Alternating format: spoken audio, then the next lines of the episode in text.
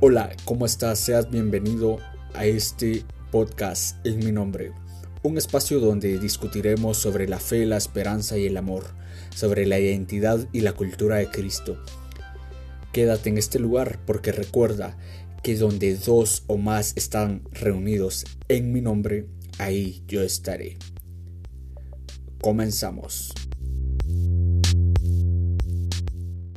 Bienvenidos al podcast mi nombre. ¿Qué tal? ¿Cómo están? Soy Jefferson y estoy contento, entusiasmado de estarlos acompañando por acá.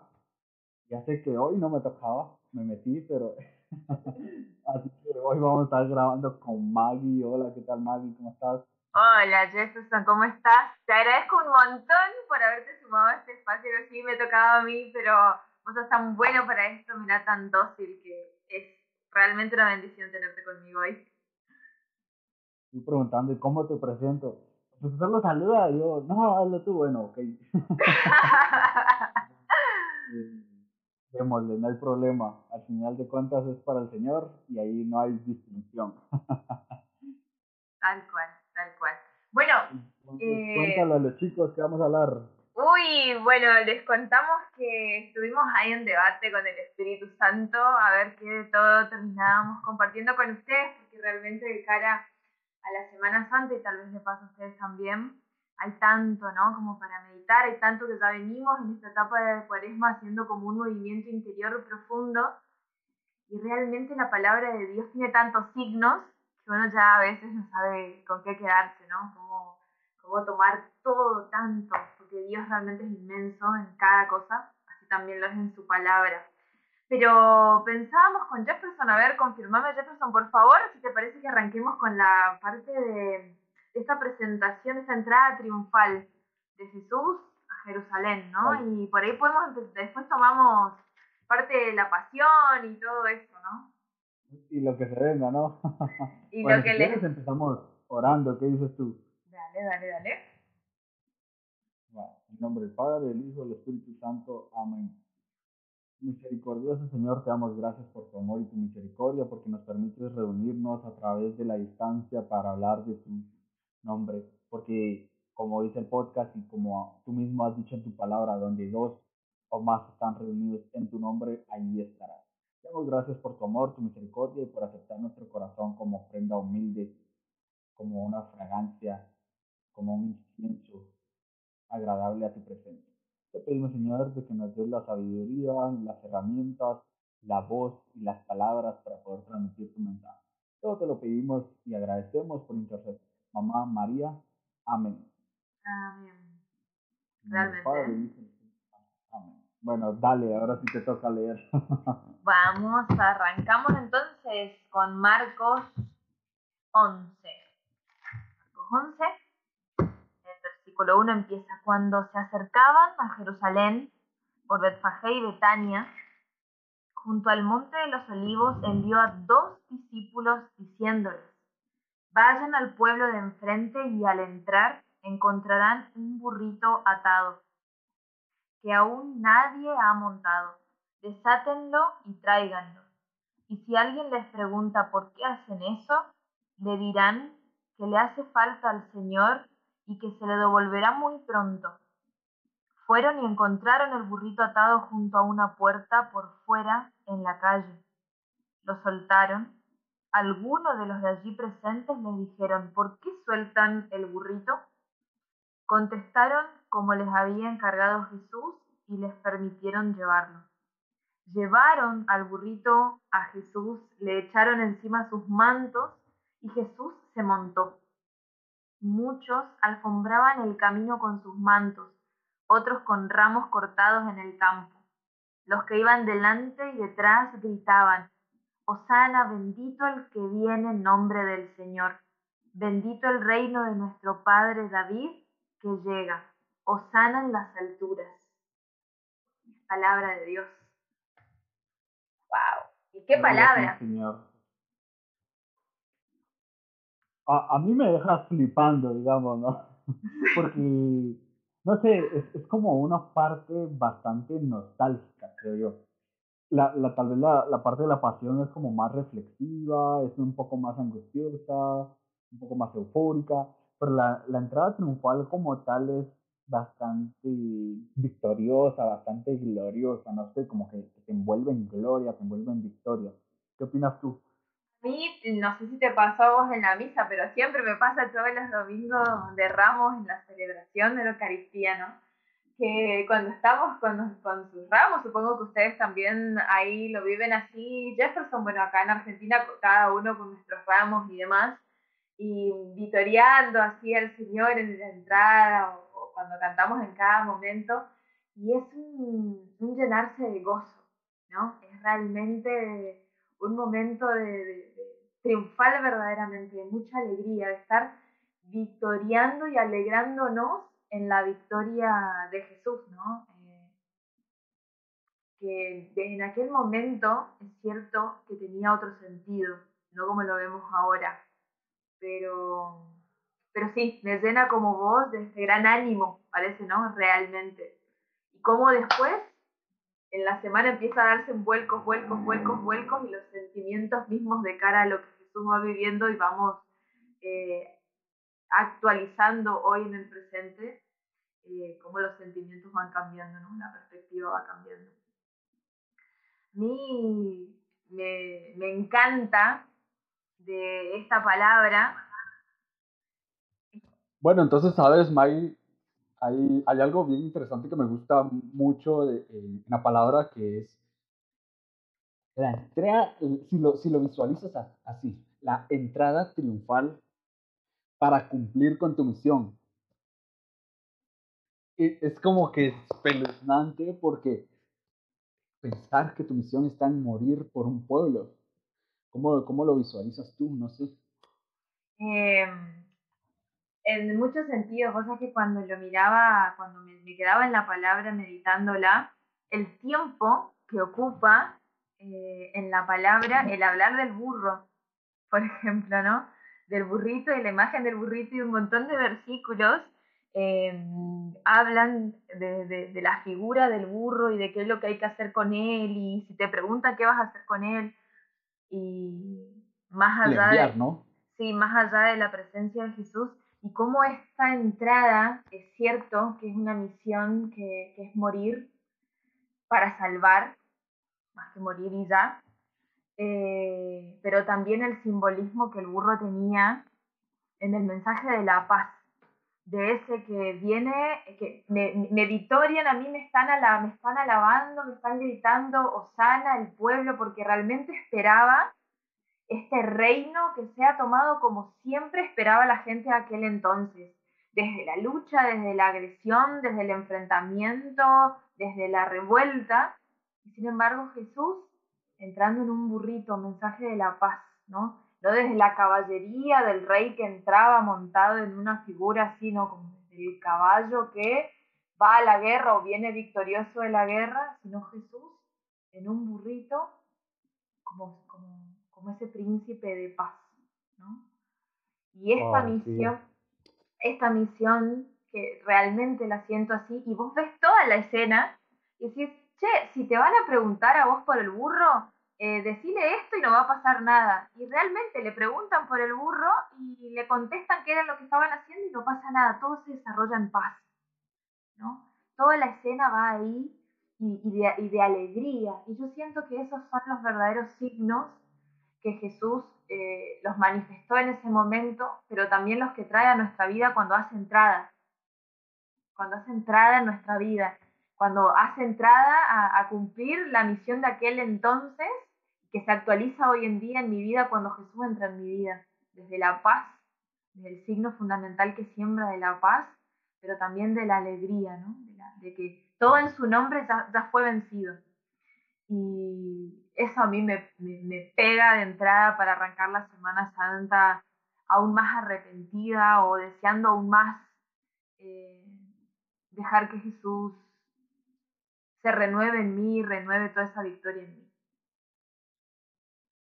Hay, hay, bueno, por una parte me, me, gusta mucho cómo tú lo analizas, me gusta mucho tu, tu analogía y, cómo figuras a ese príncipe de paz yo tal vez por mi parte lo había visto tal vez de, de, otra parte, de otra perspectiva.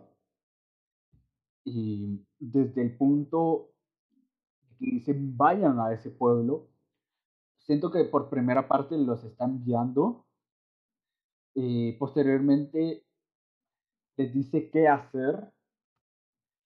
Creo que es parte de la misión de Jesús. O sea, vuelvo al, al marco, al marco de la multiplicación de los panes, el darle participación a sus discípulos. Le dice a Felipe, ¿qué haremos? Y acá le dicen, vayan y hagan esto y así y así y así. Te dan un instructivo, ¿no? Al menos a mí me parece bien cuando Jesús entra a tu vida, te da un plano, te da, te da, o sea, el Señor es el arquitecto y te dice, mira, acá tienes que construir esto, aquí tienes que hacer esto, y, todo va a salir hermoso, todo va a salir chulo, todo va a salir perfecto. Y creo que eso es, wow, es, es impresionante. Y, y creo que por esa misma razón me gusta cómo el Señor dice, vayan. A mí, yo en lo personal, creo que me da esa fuerza, ejecución, ¿no? Manos a la obra.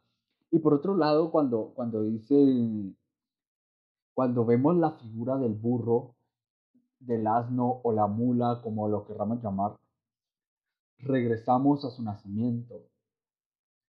¿Quién cargó en su lomo, en su espalda, prácticamente al mismo Jesús, porque María le llevaba en su vientre, ¿no? Entonces, wow, la humildad de este animalito de que tal vez en la sociedad es tan, pues, ¡pah! Un, cero a, a, la izquierda, ¿no? Entonces, la humildad que representa el, el burrito, eh, lo manso, lo obediente, lo, tal vez no, no, tal vez no es un animal muy inteligente, pero la mansedumbre, la obediencia y la humildad que puede representar el animalito creo que vale mucho más, ¿no? Y pues no sé, ¿qué, dices tú hasta ahí, no? A mí me encanta cómo en esa parte que hablas de, del burro, eh, yo estoy leyendo la Biblia del peregrino de América Latina, eh, o sea, la Biblia de nuestro pueblo, y me encanta la parte cuando lo describe y dice, si alguien les pregunta por qué hacen eso, por qué lo desatan, le dirán que le hace falta al Señor en realidad al Señor no le hacía falta, digamos, ¿no? Pero, pero cómo nos incluye en, en, su, en su plan, cómo nos incluye en ser colaboradores, en, en llevarlo, en ser portadores de Él, digamos, ¿no? Desde, desde lo que somos, desde, desde nuestras miserias, desde nuestra rebeldía, porque cuando hace el detalle de que el burro eh, no fue montado nunca, evidentemente era arisco, ¿no? Había que amansar a ese burro. Y sin embargo, eh, cómo desde esas características que Jesús sabía de antemano, lo llama, lo elige, lo predestina y, te hace parte de, esa necesidad que nosotros tenemos en realidad de colaborar con, la misión de ser parte de la, salvación, ¿no?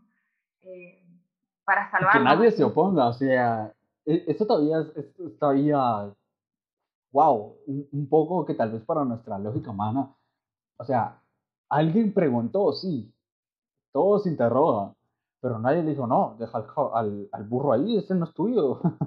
Entonces, es, como que, y, yo no lo había visto desde ese punto que nadie, nadie había montado al burro y era risco, entonces había que amansarlo, o sea, no había llegado a profundizar en eso, pero, wow, es, es como que bastante, no sé, impresionante, me parece, bastante impresionante. Y dicen, trajeron al burro a Jesús y lo pusieron sus capas encima wow, no sé, me, como te digo, me pone a flipar, me pone, wow, me, me estremece bastante, ¿no? Y luego cuando dice extendían sus capas a lo largo del camino, cubrían con ramas eh, cortadas del campo y decían, Osana, bendito el que viene en el nombre del Señor. Yo estaba viendo, pues precisamente una, un, post que hizo un obispo que tiene redes sociales populares, por llamarlo así, ¿no? Y que decía que había cinco tipos de personas. El que decía, Osana, bendito el que viene, no me recuerdo todas, ¿no? El que dice, crucifíquenle. mm. y los que están agradecidos. Y, y entonces, si ves esta parte de cuán victorioso el Señor es como un soldado, va a la guerra con, con aquella gallardía, con aquel, y sabiendo que tal vez no va a regresar, pero el Señor ya lo sabía, el Señor ya, ya era, wow, voy a entrar victorioso a cumplir la voluntad de mi Padre, no la mía. Sí. Em, te juro que me lleva ya de cara a la pasión y todo lo que se va desatando después. No sé si querés que avancemos con eso. Claro, eh, dale. Pero realmente para mí hay algo que me marca en esa entrada de, Jesús, que, que, para que uno verdaderamente lo, proclame así, tuvo que haber hecho experiencia. No, no gritaban porque no sé, se les ocurrió porque parecía, sino porque en algún momento tal vez fueron parte de esos 5.000 que dio de comer cuando habían unos pocos panes, ¿no? Tal vez fueron parte de sanación, tal vez fueron parte de, en algún momento habrán hecho experiencia de Jesús. Y, creo que acá también vale mencionarlo el Espíritu Santo, a lo que impulsa, ¿no? Porque, por ejemplo, si, si tú te vas a la parte de cuando el Señor pregunta, ¿y ustedes quién dicen que soy yo? Wow, y Pedro con aquel, aquel no sé. A mí la figura de Pedro me, me encanta, es, un, es una, tan agresivo, es como, es, es, un, es un tigre, ¿no? Y dice, tú eres el hijo del Dios Altísimo. Y el Señor le dice, o sea, lo recompensa por eso, pero hay algo todavía muy impresionante acá que le dice, esto no lo has dicho por tus propias palabras. Ha sido el Espíritu Santo que, quien te ha revelado. Y creo que, que cae muy bien acá el, el Osana bendito, el que viene en el nombre del Señor. El mismo Espíritu es el que encamina a esa experiencia con el Señor, a abrirle la puerta a tu vida, a que Él cumpla su, su misión en tu corazón, en tu vida, en lo que tú tienes que hacer, ¿no? Sí, sí, sí, pero realmente creo que que también parte de una experiencia concreta, que eh, Jesús no se quedó en mostrar un Dios de una idea abstracta, sino un Dios de concretud, un Dios que, que, obra verdaderamente en acción, como vos, como vos lo decías hace un rato, ¿no? Esto de, de manos a la obra, muchachos. Y creo que Jesús fuese manos a la obra, ¿no? Manos a la obra, pero desde las palabras, de los signos, del amor, de, la misericordia que se puso en acto. Y todas estas personas eh, directa o indirectamente seguro hicieron una experiencia. Nosotros cuando no podemos realmente glorificar a Dios de esta manera en nuestra cotidianidad, creo que también tiene que ver por eso, ¿no? Si, si eh, hemos hecho verdadera experiencia de ese amor y de esa misericordia que se vuelve palpable y que no queda en un Dios de una nube allá arriba lejano de mí, de mi sufrimiento, de mi necesidad. Y creo que eso Jesús lo impacta totalmente, le pone el sello de, esto es así, yo sufro tus sufrimientos primero para acompañarte en tu tránsito y para salvarte de eso, eh, con todo lo que sigue después, ¿no? Pasión y muerte, ¿no? No sé si tienes ahí la cita eh, de la pasión para que pues tal vez no la vamos a leer completa porque sí es un, muchísimo largo, pero sí para analizarla, para poder pues, deleitarnos en, ese sacrificio de amor, ¿no?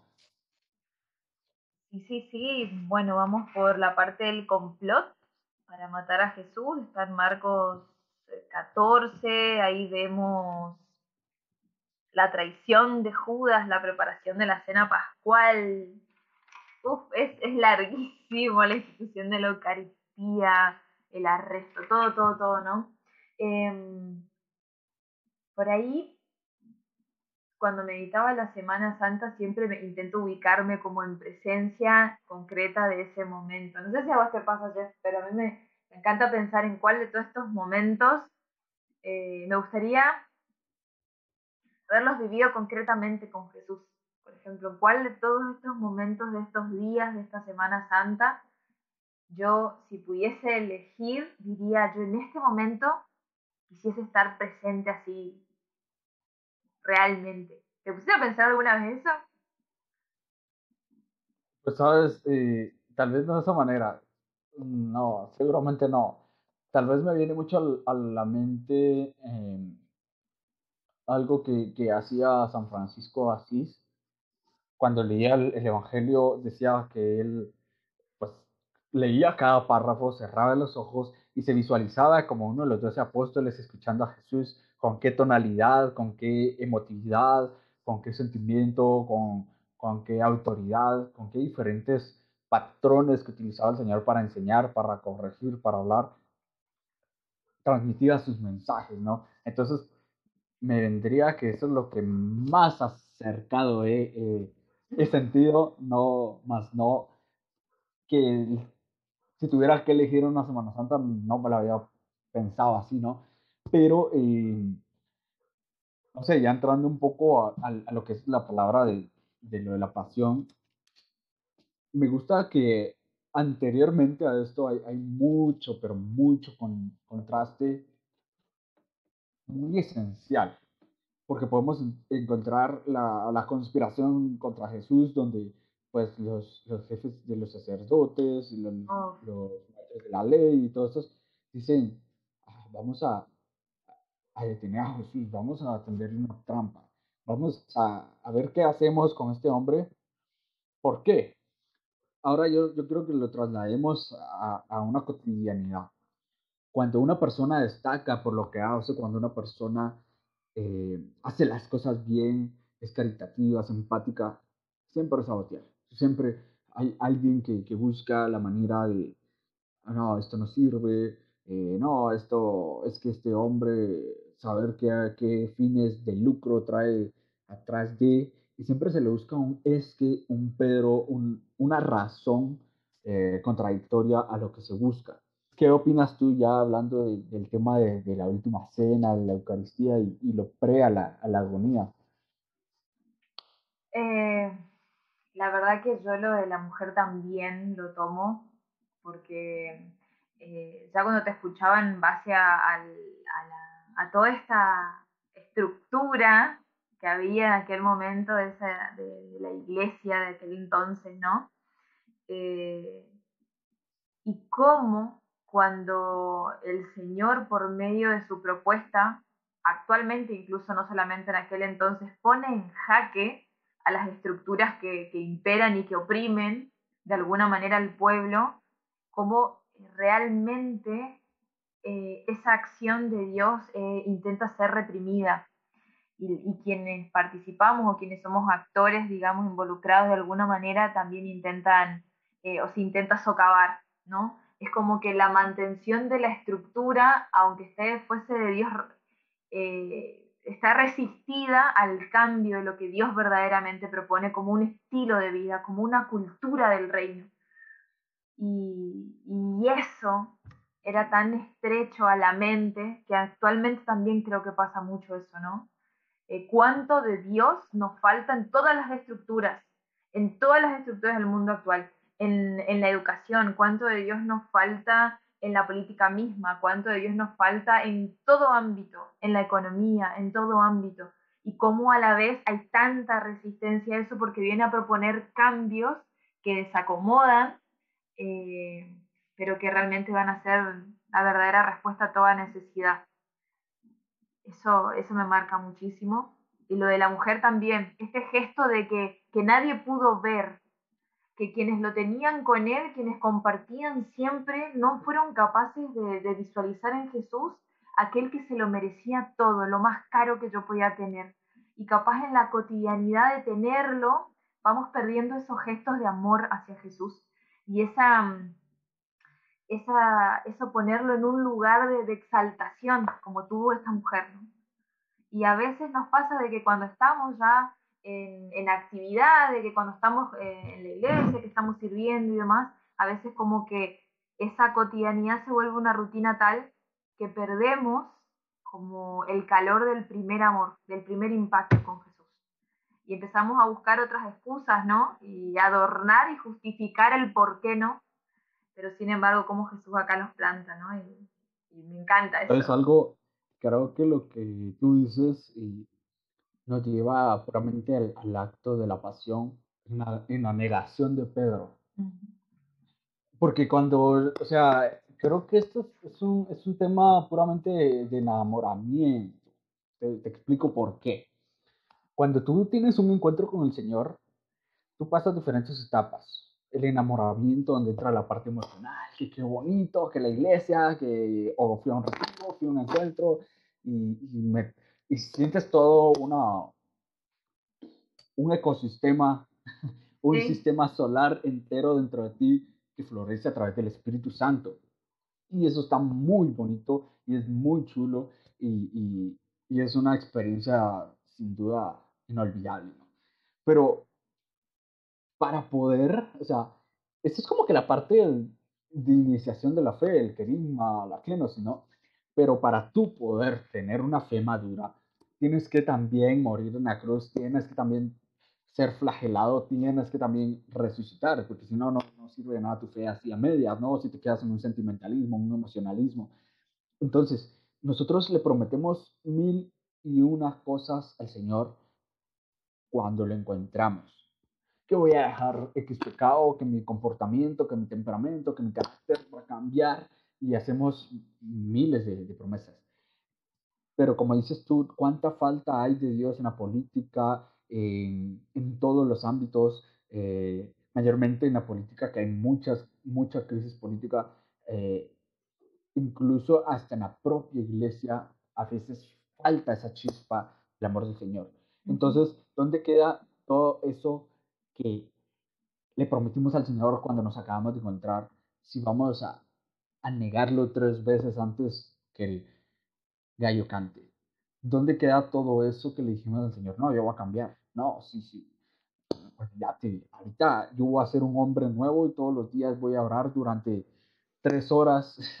o sea, hacemos cosas demasiado irracionales y es donde hay mucha falta de compromiso con el Señor. Y creo que el Señor fue bien asertivo cuando dijo, todos caerán hasta la noche y pues dice la escritura, heriré al pastor y se dispersarán las ovejas. Cuando vemos la prueba, cuando vemos que ahí viene la cruz, que ahí viene la flagelación de nuestra fe, qué fácil es negar al Señor, ¿no? Qué fácil es. Ah, pero tú fuiste el que me enamoró, ¿no? Como cuando le decimos a una chica, ah, pues tú me ilusionaste a un chico, tú me ilusionaste, ahora pues tú eres el responsable, ¿no? de lo que yo sienta o deje de sentir, o si te hago daño, tú eres el responsable. No. Creo que no existe esa convicción, no existe esa, sí, puramente la convicción, no existe ese compromiso con lo que creemos con y estar dispuestos a llevar esa cruz de todos los días, a ser flagelados junto con Jesús por los temas de la cotidianidad, de, de o sea, de temas laborales, de temas políticos, de temas sanitarios con esto de, del COVID. No hay un compromiso, no hay una convicción de decirle sí en todo momento al Señor. Entonces, qué fácil hubiera sido, o sea, ¿dónde estaríamos si tú lo visualizas? Tal vez, yo sí me lo he preguntado, ¿dónde estaríamos sin esa prueba del Señor? ¿Dónde estaríamos sin, sin esa crucifixión del Señor? Yo lo veo de esta manera. Y yo lo planteo así, tal vez para muchos es un dato histórico que dividió la historia en dos, antes de Cristo, después de Cristo, y seas, aunque la persona no sea cristiana, tiene la misma referencia, 2021 años después de Cristo. Esto no hay pierde, entonces para muchos es un tema histórico y incluso han lleva, llevado al punto de, de volver una figura apócrifa a Jesús de que, ah, es que Jesús practicó el vudú, practicó budismo, practicó todo para convertirse en un gran gurú y fundar su propia iglesia como lo hizo eh, Buda, como lo hizo no sé quién más, como lo hizo. Mahoma, no sé. Entonces, ¿a qué quiero llegar yo con esto específicamente?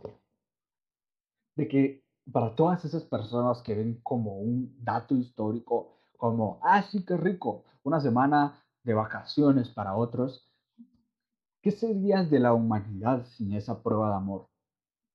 Porque los que sí creemos, sí tenemos conscientes de que la otra persona es digna, tiene dignidad por la sangre de Cristo, que es merecedora de amor por la sangre de Cristo, que es merecedora de, de libertad, de muchos derechos por la sangre de Cristo. Entonces, ¿dónde estaríamos si no hubiera sido por, para todos estos hermanos esperados, esa prueba de amor que cual nosotros consideramos que para ellos es un simple acto histórico una semana que rico para vacacionar, ¿no? Eh, para mí es muy profundo, te juro que podría, un retiro podemos hacer esto, ¿no? Eh, te escucho y realmente se me dispara la mente para, para todos lados, porque yo creo que en verdad, y esto puede sonar trillado, pero no, no va a haber nunca regalo más grande. Para el que cree y para el que no cree, en muchos sentidos. No va a haber nunca regalo más grande que habernos eh, devuelto la dignidad de hijos. Y en esa dignidad, todo lo que nos compra, todo lo que nos gana, nos compra a nosotros en Él, digamos, es, es muy grande. Y sin embargo, esto que hablabas de Pedro, como eh, en eso que estaba sucediendo, lo que se sobrevenía de la situación era eh, esa salvación, ese, restaurarnos en familia que se rompió allá en Adán y Eva, eh, cómo le huimos a esas circunstancias de adversidad que a veces el Señor nos hace transitar, o no Él, pero permite que transitemos para que sea para nosotros un sufrimiento en tanto redentorio, y cómo si lo vivimos desde el sentimentalismo, como tal vez era la relación de Pedro, eh, su vida en emociones, en reacciones, en, en quedarme en la superficialidad de, de lo que siento, eh, como en los momentos claves de la prueba eh, sobreviene el fracaso, digamos, sobreviene la negación, sobreviene el darme vuelta porque creo que lo que se rompe muchas veces cuando nosotros tenemos ese tipo de relación con Dios del sentimentalismo es se rompe la imagen que yo me quise formar de Jesús, la imagen que yo me quise formar del Salvador, no el que está siendo detenido y se lo están llevando ahora en este momento, azotado, y yo ahí que pensé que iba a ir glorioso, iba a tirarlos todos, no sé, fuego, iba a llover y iban a morir todos quemados. No, o sea, me formó, o sea, quiero que Pedro se formó una imagen de un Jesús que no se concebía en ese momento con lo que sucedía y esa imagen rechaza, ¿no? Y creo que eso nos pasa a nosotros muchas veces. Nos formamos una imagen de un Jesús que tiene que responder y encajar a mi medida y a lo que yo quiero y espero de este momento. Y no se condice con eso y voy contra eso, rechazo eso. Yo no me quedo acá y hasta me siento decepcionado de Dios. Y sin embargo, cuando descubro que Dios es mucho más que eso, que Jesús en, en, ese momento es mucho más que la imagen que me formé, mucho más, en Él se resume todo, eh, ahí sobreviene la conciencia de, de la negación que lleva al arrepentimiento de lo que hice y a un verdadero acercamiento en intimidad con Jesús, con el verdadero, no con lo que me quise formar. Claro, y mm, no sé, me encantó esa parte. y Me venía mucho a la mente la imagen de Pilatos. La imagen de Pilatos, al final de cuentas, hay muchos Pilatos hoy en la actualidad. Así yo creo en el Señor. Ah, bueno, él dice que es el rey del judío. Va, está bueno, no hay, no hay clavo, como decimos acá en Guate. No, va, no hay bronca, no hay clavo, dale. Pero yo no me meto. Entonces, qué fácil es ver, al, si, si, lo traspasas a la empatía nuevamente, qué fácil es ver caminar en un camino recto y pronto encontrar un bache y encontrar a un hermano ahí metido. Ah, pobrecito, se le llevó la gran diabla. Pero no le tendés la mano, no te... O sea, la empatía es donde viene y tú dices, no importa, me voy a ensuciar porque tiene dignidad en la sangre de Cristo. Me voy a, a enlodar, pero tiene dignidad, tiene, tiene una vida en Cristo. Hay alguien que pagó el precio por él y le tiendes la mano. Entonces, venimos a la figura de Pedro, de que se figuró como hablábamos, el emocionalismo, qué bonito, y, y Pedro siendo líder sociopolítico de los celotas que estaban contra el reino romano, se sintió en autoridad de volarle la oreja a un criado para que dice, para que vea que yo tengo agallas, ¿no? Pero no era la imagen de Jesús. Él tenía, lastimosamente, a pesar de que había pasado tres años casi con él, tenía una idea totalmente errónea. Entonces es acá donde vemos tanto la figura de Pilatos como la de Pedro a las personas que abandonan el camino, que abandonan a la mitad del recorrido, porque la vida cristiana así es, es una carrera de 45 kilómetros, si lo quieres ver. Y puede que todavía más, no te dicen cuánto, pero es una aproximación. Entonces con Cristo tú llegas al kilómetro 30, pero a ti te tocan los otros 15. Entonces, si tienes la actitud de Pedro, como estás tan emocionado que el Señor te lleva en el caballito, en el burrito, hasta el kilómetro 30, te emocionas tanto y te bajas las expectativas, te desilusionas. Y si eres como Pilato, eres apático, así, ah, bueno, dale, ustedes quieren, continúen, yo voy a caminar a mi paso y voy a hacer lo que quiera. Entonces, ahora, mira lo, la por, míralo desde la crucifixión. El Señor colgado prácticamente, no sé si está bien utilizada la palabra, pero supongo que sí, colgado en una cruz. ¿Y dónde estaban los cinco mil hombres y no sé cuántos niños y mujeres eran que recibieron el pan y el pescado que multiplicó el Señor? ¿Dónde estaban? ¿Dónde estaba Nicodemo que fue a buscarlo de noche? ¿Dónde estaba, eh, cómo se llamaba este chiquitillo de Jericó? Eh, saqueo. ¿Dónde estaba, no sé, el, paralítico que, que, se levantó después de 38 años, que estuvo en, el, en la entrada de los porticos de, esta cuestión, ¿no? ¿Dónde estaba? ¿Dónde estaba el, brother que le, le, dijo, ve a lavarte al, a la fuente esta de Siloé y vas a ver?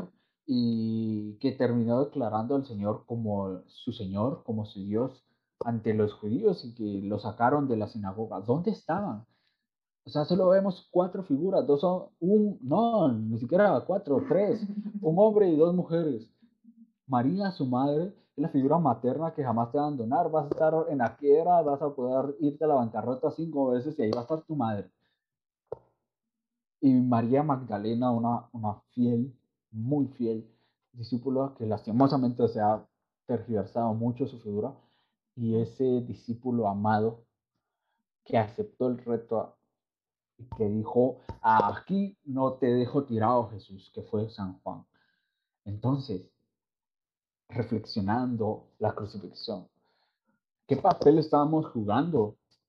De los cinco mil, que, ah, qué rico estaba el pescado, bien asadito, y los panitos, pasaron la repetición y todo, qué chulo o la actitud de, todos estos sanados, paralíticos, ciegos, sordos, mudos, que ni se asomaron, o de Pedro, que, en, su locura se emocionó demasiado, se desilusionó y mejor lo negó para que pasara por desapercibido, o como Pilatos, que me lavo las manos y ustedes miren qué hace. ¿Qué actitud estamos tomando hoy para esta Semana Santa? Eh, me planteaba mucho que espero no ser esa que cuando no veo el signo de Jesús que quería ver, o la victoria de Jesús sobre algo que me pasa como yo lo esperaba ver, no sea la que le diga, pero no eras vos el que hiciste tal milagro y ahora no te podés bajar de la cruz, pero no eras vos el que hace tal cosa y ahora no puedes hacer esto por mí.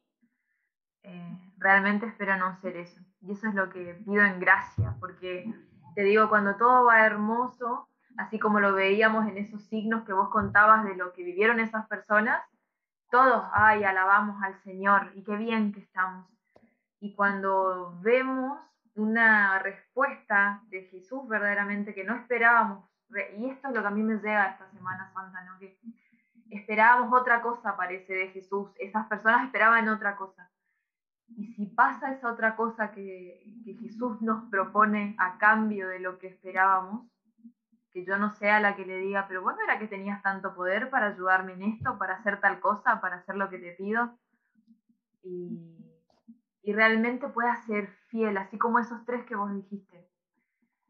Que, no, que no, me llene la mano y la boca de excusas, eh, sino que simplemente sea fiel, aunque enfrente mío vea algo que parece que va a ser el mayor de los fracasos. Realmente. Porque si si, me atrevo a acompañar a Jesús en eso que parece el mayor de los fracasos, voy a compartir con Él la mayor de las victorias, ¿no? Y, lo pienso así cada día de mi vida, intento aferrarme a eso. Siento que cuando parece que mi vida se va a desestructurar en algo que no quería, que no esperaba, intento tener esa fidelidad de esos tres ahí para que la, gloria de lo que Él quiere volcar sobre mi vida, que sea glorioso también en mi vida, eh, yo me deje desacomodar, me deje romper la estructura, me deje romper el pensamiento de un supuesto anhelo y que Él ponga la respuesta a eso que yo esperaba y, ya sabemos cuál es, de manera adelantada. Sin duda, sin duda, wow. No, la verdad que este, todo este marco histórico, como le llamábamos, y también muy, muy eh, fundamental para nuestra fe, tiene tantas, pero tantas enseñanzas, las palabras que utiliza el Señor. Dios mío, ¿por qué me has abandonado? ¿Cuántas veces nosotros cínicamente cínicamente le digo, le hemos dicho esto al Señor. ¿Por qué me has abandonado? O sea, el Señor le dice, Dios mío, ¿por qué me has abandonado por el simple hecho que estaba cargando con los pecados de todos? O sea, el, Espíritu Santo no encaja donde hay pecado, pues. Pero nosotros, o sea, nosotros siendo como que tan pequeños e insignificantes ante Dios, cuestionamos esto, ¿por qué me has abandonado? Cuando hemos tenido una gran serie de actitudes, de acciones y decisiones que hemos tomado que nos atribuyen la de estos personajes que ya mencionamos, ¿no? Entonces, no sé, a mí me, impresiona mucho y, no sé si quieres agregar algo más. Puedo decir, güey, acá en Argentina, güey, es muchísimo, ¿no? Y también me, me impacta eso y el perdónanos, porque no saben lo que hacen eh, eso es muy profundo para mí, es una gran enseñanza a la, la, invitación de Jesús desde ese acto, a que lo haga acto yo en la cotidianidad de quienes me hieren, ¿no? Porque realmente lo que no tienen es revelación del Espíritu Santo de lo que verdaderamente están haciendo, de las implicancias que tiene y, y de lo que hay en su corazón, que lo que hace emanar es una actitud que hiere al otro, ¿no? Eh, así que para mí, no te digo, no, no, podría parar de analizarlo, pero, pero me encanta lo compartido. Realmente creo que podemos dejar ahí como el hilo suelto para que siga la meditación interior y la oración con el Señor. ¿Te parece? ¿Te parece? Sí, claro. Muy bien, realmente Jeff, te agradezco un montón este tiempo compartido. Me encantó, siempre me encanta compartir con vos la palabra. Y wow, que todo, que todo esto que podamos haber compartido acá realmente sea como que un puñadito de semillas que vayan dando fruto a poco en nuestro corazón, en nuestro interior, en nuestra mente, para que esta Semana Santa realmente dé frutos de abundante bendición en nuestra vida, en nuestras comunidades, en nuestras familias. Amén. Amén. Nos encontramos entonces prontito, ¿verdad? Entonces, gracias a todos los que nos escucharon. Nos vemos muy prontito. Hasta la próxima. Adiós, adiós.